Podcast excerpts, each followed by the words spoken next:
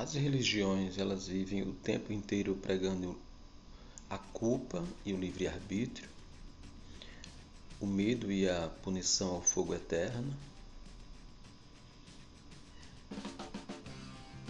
Mas veja bem, imagine você que está prestes a casar e nas vésperas do casamento a sua namorada lhe confessa que está grávida e que é do seu pai. O seu pai, um homem íntegro, imaculado praticamente, aquele pai perfeito que fez uma criação perfeita, que é o exemplo de família. E aí você descobre que ele resolveu ter um filho com a sua, a sua namorada. E que ela não teve escolha, ela não teve chance de dizer não. E para completar, o seu pai ainda leva de quebra o melhor amigo dele, ou irmão gêmeo dele, e ambos fazem sexo com a sua namorada. Você acharia isso certo? Você acha que isso está certo? Porque o que Deus fez não foi nada diferente disso aí. Deus fez Adão e não precisou de uma mulher. Deus fez Eva, não precisou de uma mulher. Mas ele precisou usar uma virgem casta, inocente. Uma Maria vai com as outras, um modelo de mulher típica daquele povo, daquela região, daquela crença. A mulher submissa, que só serve para parir e cuidar da casa. Então, Deus, ele está incluso no estupro, na pedofilia, no incesto, no adultério. E as pessoas cultuam isso como uma coisa santa, sagrada, em dizer que uma virgem teve um filho sem sequer ser questionada, que engravidou de um ser, de um homem, sem direito de escolha. Por que não pediu ele a José a permissão? Por que não se deitou na cama ele e José e Maria? A exclusividade de Deus é uma coisa absurda colocada pelas mãos do homem. E é isso que acontece. O homem fez um Deus conforme sua imagem e semelhança e criou regras para a mulher. Então, esse Deus na verdade nem existe. Tudo isso são pensamentos loucos, de fanáticos e de questões é, é, é, que não tem nada a ver com religião. Isso é um patriarcalismo, né? Isso é a mente perversa do homem em, em, em colocar a mulher ou o outro debaixo de seus pés, de seus conceitos, de suas regras. Então, livre-arbítrio, se for olhar direito, não existe livre-arbítrio. Porque Deus e esse Espírito Santo usaram do corpo de Maria e fecundaram o filho.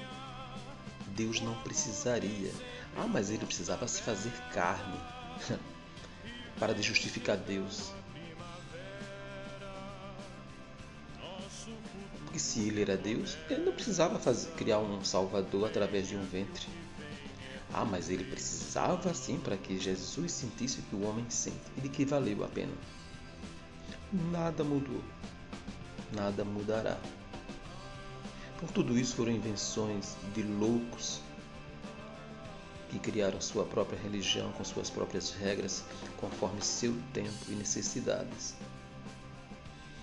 Mas é isso, a ideia era só falar sobre livre-arbítrio que não existe.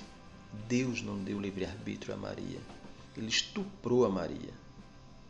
Ainda de quebra levou o Espírito Santo para pegar o restinho da virgindade dela depois que ele a usou.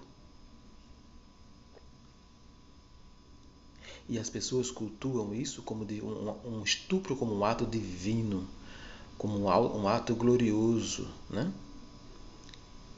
Quanta insanidade escancarada e as pessoas fazem vista grossa. As mulheres acham isso magnífico, Maria ter sido escolhida de Deus. Então dá o teu priquito pro pai do teu marido, dá o teu priquito pro pai do pai do teu marido.